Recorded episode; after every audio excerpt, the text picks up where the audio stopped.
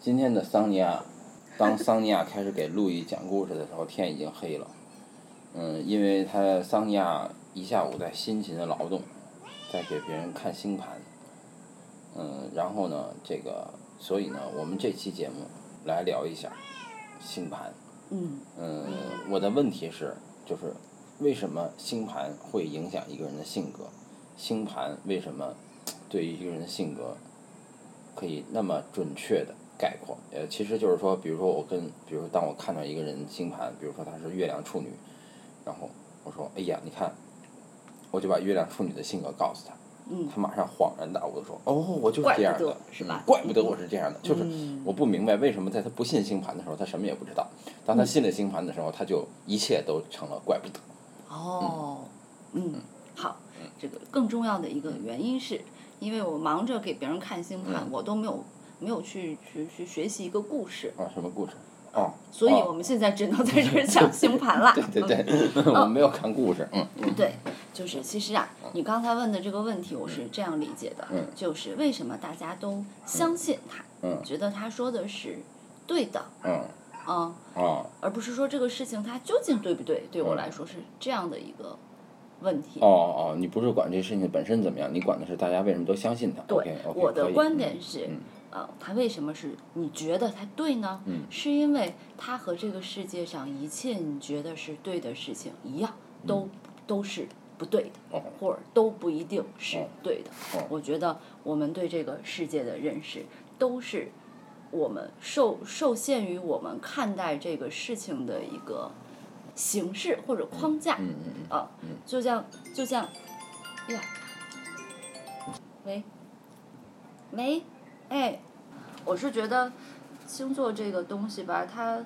就是也许是一种把握世界的一种很淳朴的一种归纳的方法，嗯它可能有，它是符合我们认识这个世界的一些基本的常识，或者说基本的推断。嗯就是，但我不觉得它就应该是一个真实的。那你觉得，就是说，比如说啊，就是说，如果你作为一个信星座的人，嗯，你和信星座的人，当然我觉得可以无障碍的对星座这个东西进行沟通啊。对，但是如果是你跟一个不信星座的人，因为我以前一直认为所有的人都信星座，嗯，但是后来别人告诉我说不是，是你身边所有的人都信星座，有好多人他是根本不知道的，好多人连月亮星座是什么都不知道。嗯那就是说，如果你对于一个连月月亮星座是什么都不知道，对这个一没有概念的人来说，嗯，或者这个人一切概念都来源于属相或者是八字，嗯，那么你觉得你跟他在星座上能交流吗？就是说，你觉得他的月亮，当你知道他的月亮、他的金星的时候，你觉得能跟他性格对应上？能，能啊，嗯，是在你心里能还是在他心里能？呃，如果我说出来，他会觉得能。嗯，他也会觉得恍然大悟，啊是这么回事儿。对，我觉得星座的这个理论在这方面的概括上还是还是有一定的普遍性的。呃，至于为什么我我我不知道，就像科学其实它是可以。它它的这个普遍性显然要高于星座的理论，但是我觉得本质上，对我来讲，我像我觉得他们可能会是很很相近的一种东西，就是它可以概括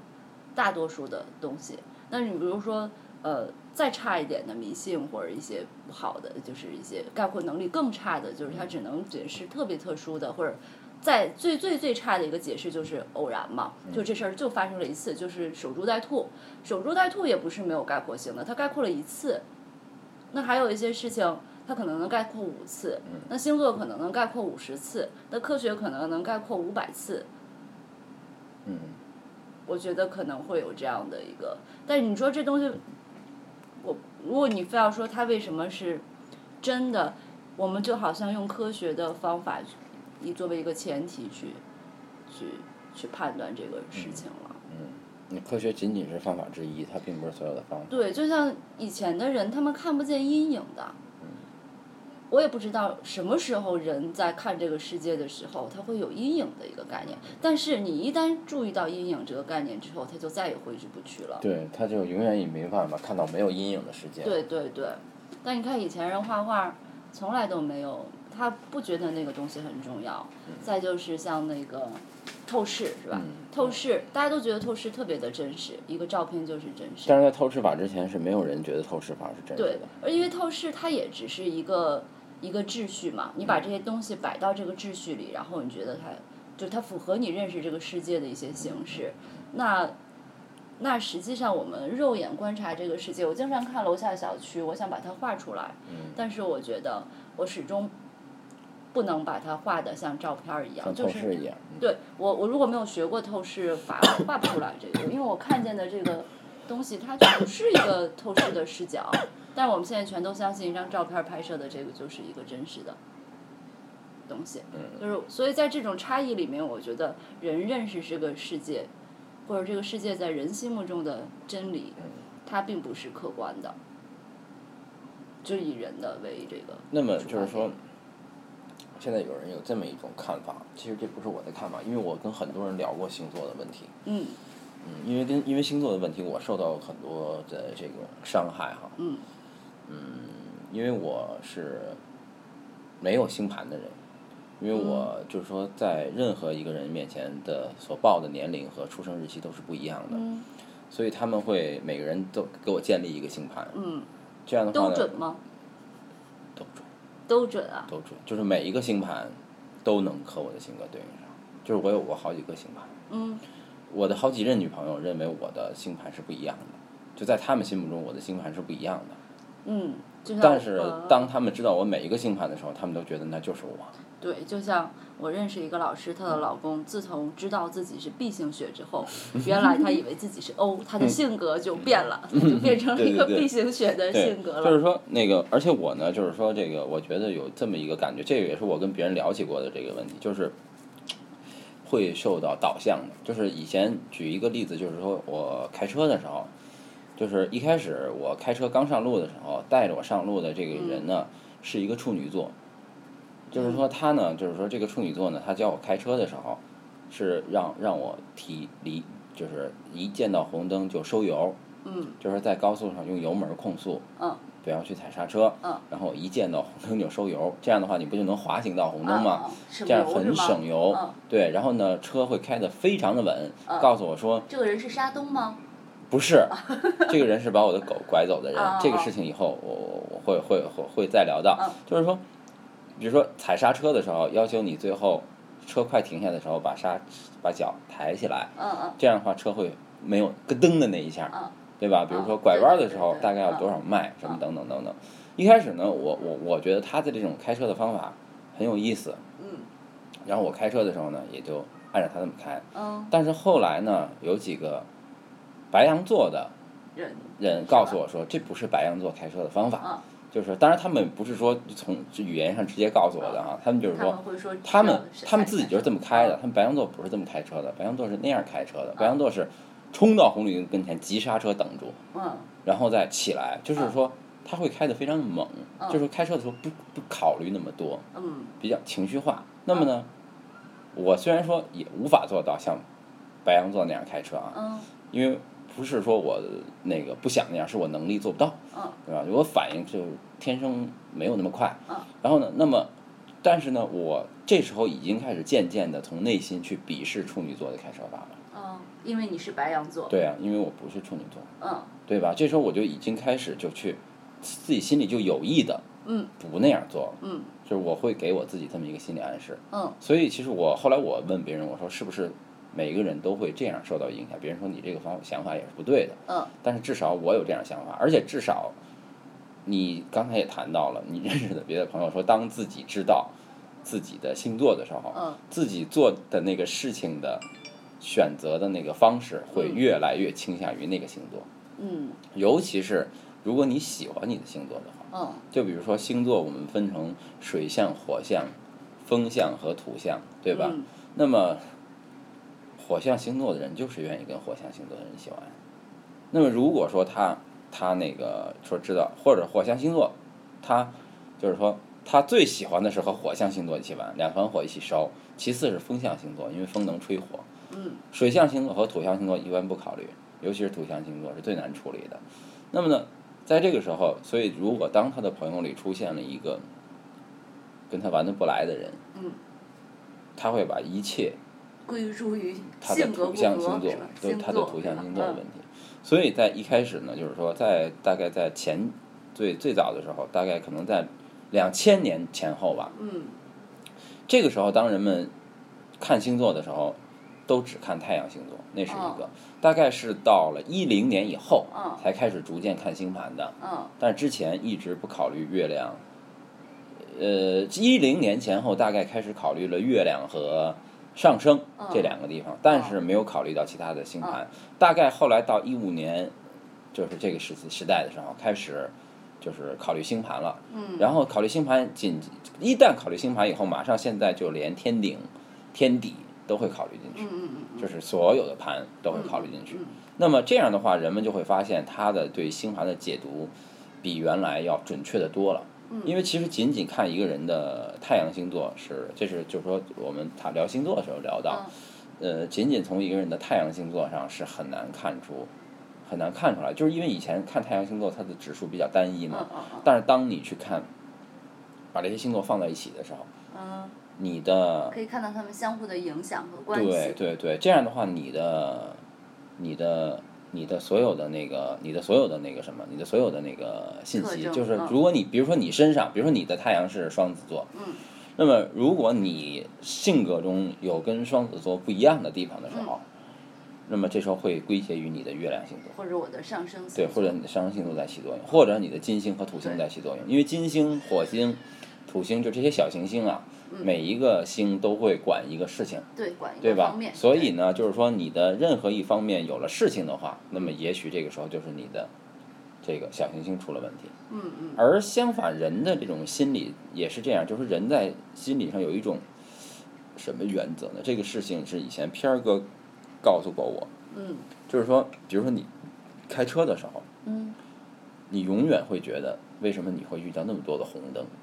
嗯因为绿灯的时候你是不会察觉的，嗯只有红灯你会注意到，就只有红灯你会停下来，嗯你只会计算自己停下来的次数，嗯不会去计算自己没有停下来的次数。嗯因此，当一个人跟你说星盘的时候，嗯你会自动的把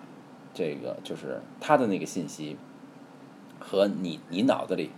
觉得是的那个信息去跟他对应。嗯然后否的那个信息呢，如果和这个星盘相否的信息，这个这个星座相否的信息，你会跟你的别的小行星，你会跟拿它跟别的信息对应上。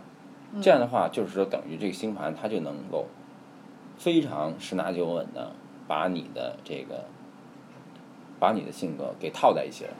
嗯，这就等于说它纯粹是一个。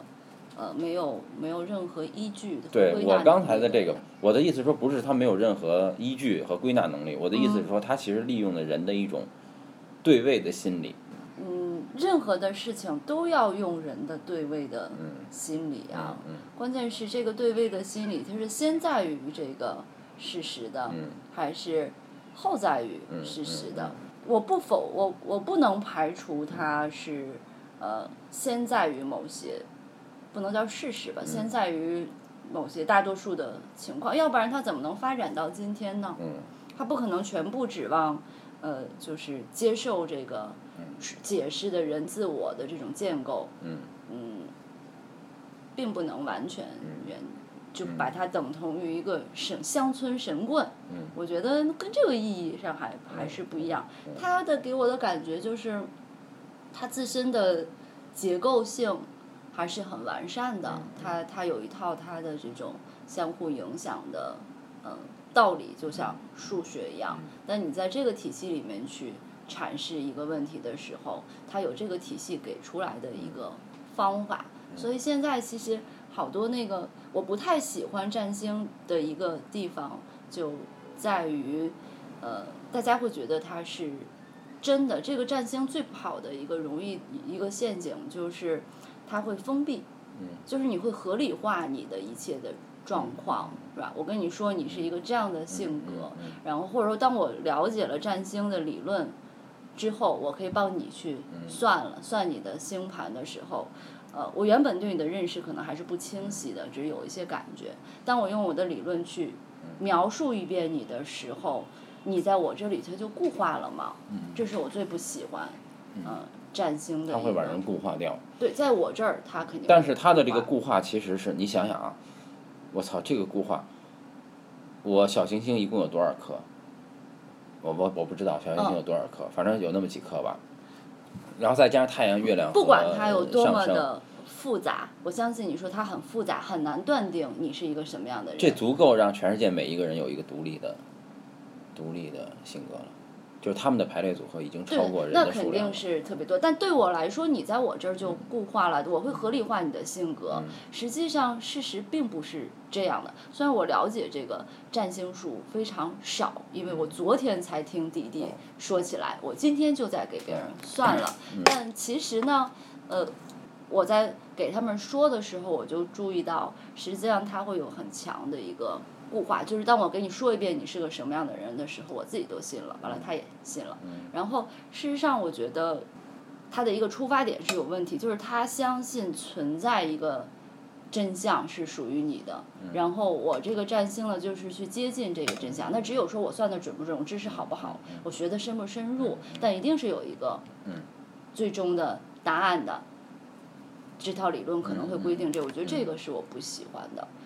所以应该有这个占星术应该随着时代的变化而变化。今天我就想，占星术应该是有价值观的，它在不同的时代就有不同的价值观，就是尤其在嗯什么现是在占星术的价值观？你觉得什么是占星术的嗯它跟人生价值观观有什么区别？啊？占星术的价值观是这个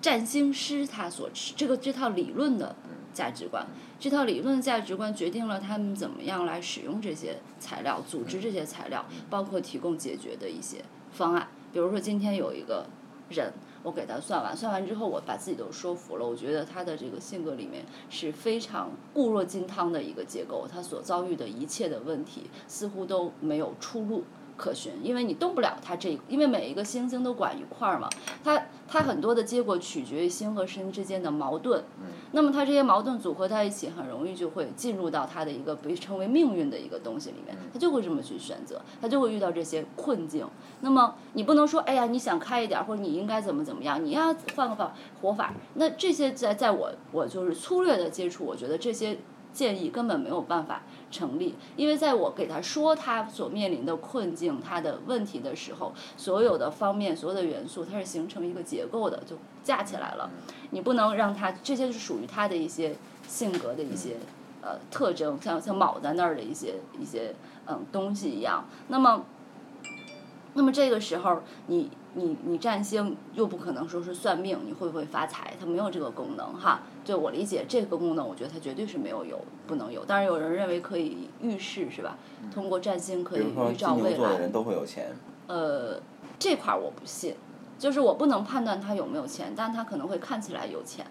就是他会呈现一个这样，比如他贪图喜欢物质的东西。其实你归根结底，金牛的一个嗯特征，我觉得它是我我有我自己理解，它是有重量的一嗯个一个一个一个一个有有惰性、有重量的那么一个像秤砣一样的一个东西。那么它表现在生活里面，当然可以说他喜欢物质享受，或者是爱钱、爱在钱，或者喜欢安全感。呃，但我觉得这个都不是最最根本的，它它就是那么些点，然后每个点它有一个属于它的性质，然后这些就像就像这个大类就是水啊、风啊、土啊，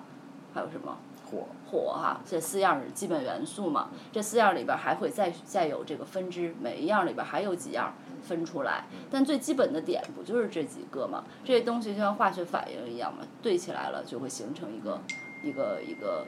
呃一个关系。但是这里边有一个我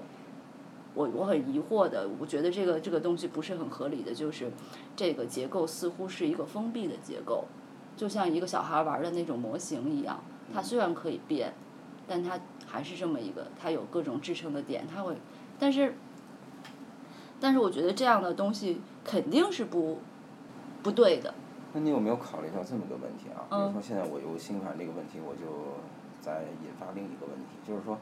就是一个作曲家啊，嗯我们这么考虑啊，假如说一个十二音列，就是说我，呃，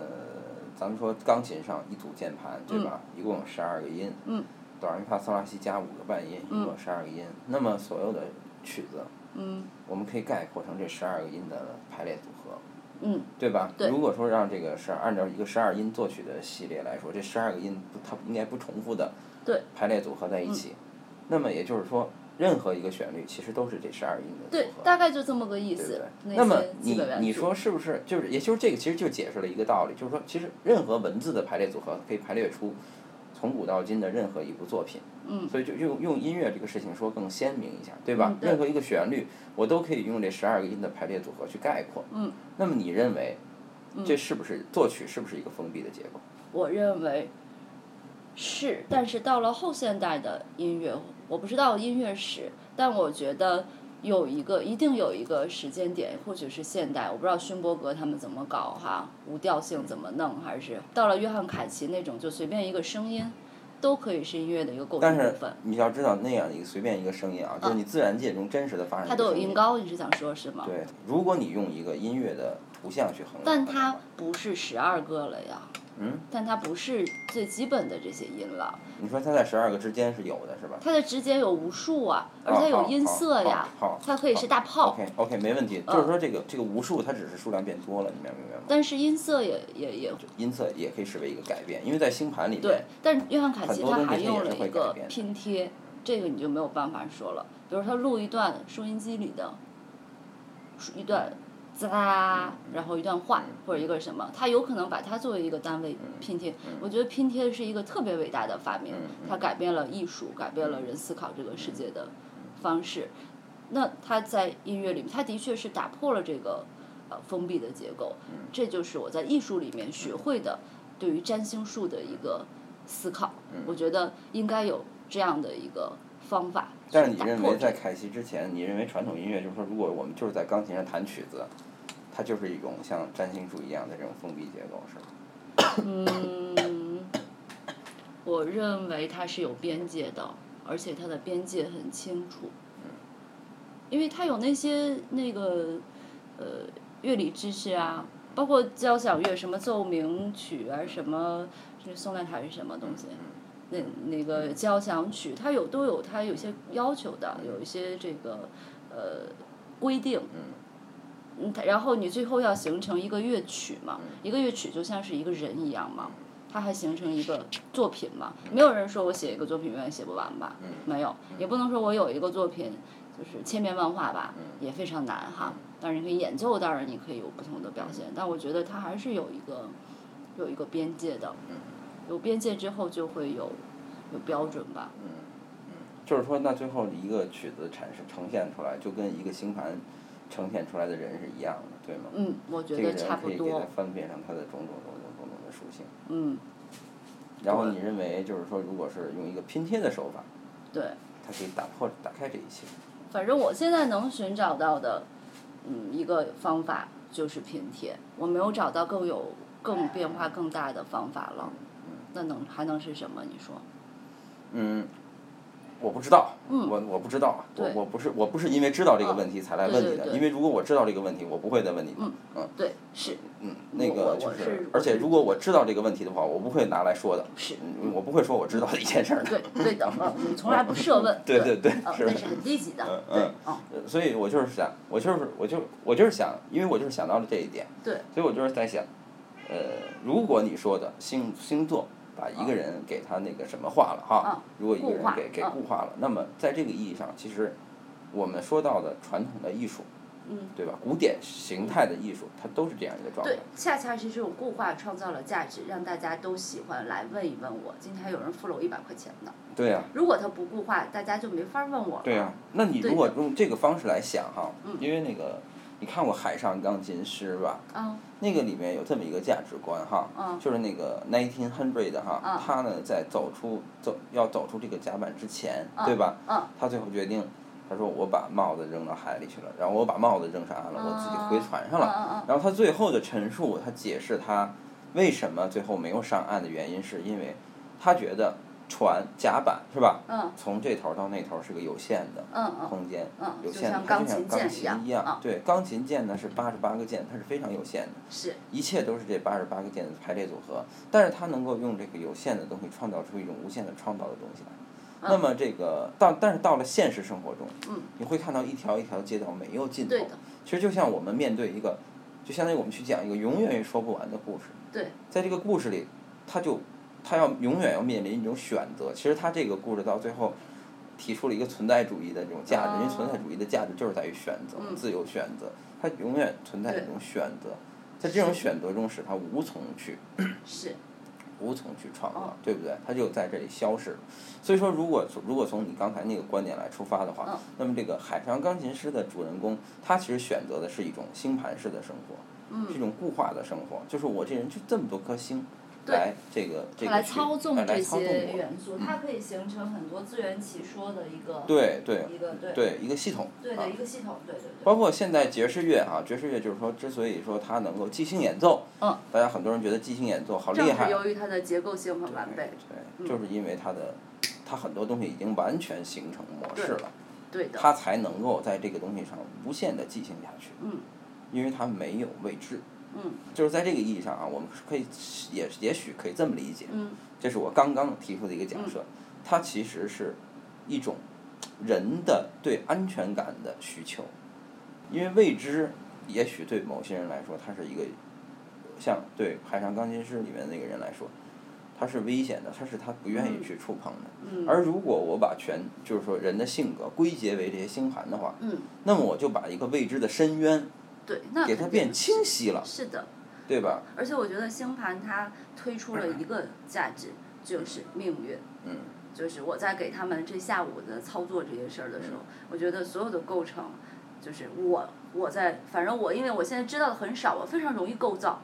有很多我就很难构造了，很容易构造，然后呢，它就会变得非常的清晰。我觉得每一个组合，它都向我说出了两个大字儿，就是命运。哦。然后呢，下边儿的我们就下下期再说，嗯因为好时间嗯太长了。啊好嗯好再见，再见。嗯